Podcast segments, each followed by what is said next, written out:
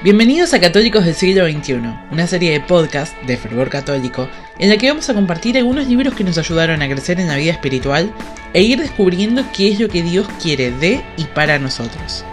En esta primera temporada vamos a comentar capítulo a capítulo Resistiéndose a la felicidad, uno de los bestsellers de Matthew Kelly, un australiano que está convencidísimo de que vos, yo y quien sea que se lo proponga puede ser santo siguiendo las enseñanzas de nuestra Madre Iglesia en el siglo XXI.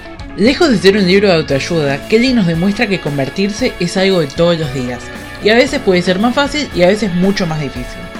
Así que sea donde sea que estés en tu camino de conversión, sea al principio principio, levantándote de una caída, o llegando a la cumbre de un gran cerro, este libro te va a ayudar a que hoy seas mejor que ayer y mañana mejor que hoy.